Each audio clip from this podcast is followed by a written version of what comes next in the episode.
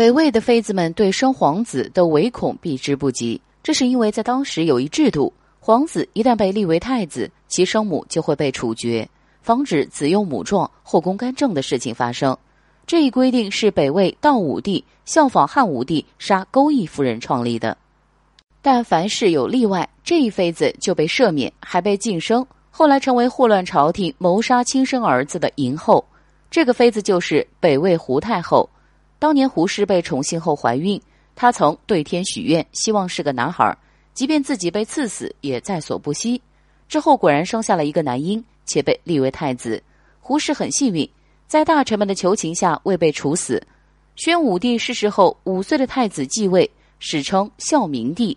胡氏被尊为太后，垂帘听政，辅佐皇帝。在他掌管大权后，像变了个人，胡作非为，将朝廷搞得乌烟瘴气。在个人作风问题上，也被人诟病。宣武帝的叔叔名叫元义，他长相出众，胡太后对他一见倾心，便强迫元义与他同房。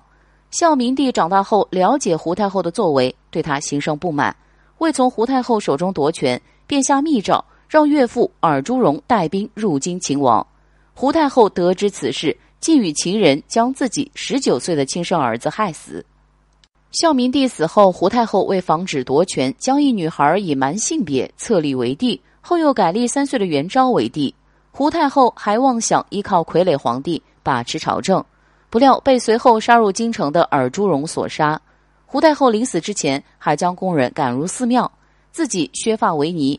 企图获得宽恕，但尔朱荣不买账，直接下令将胡太后与幼主沉入黄河处死。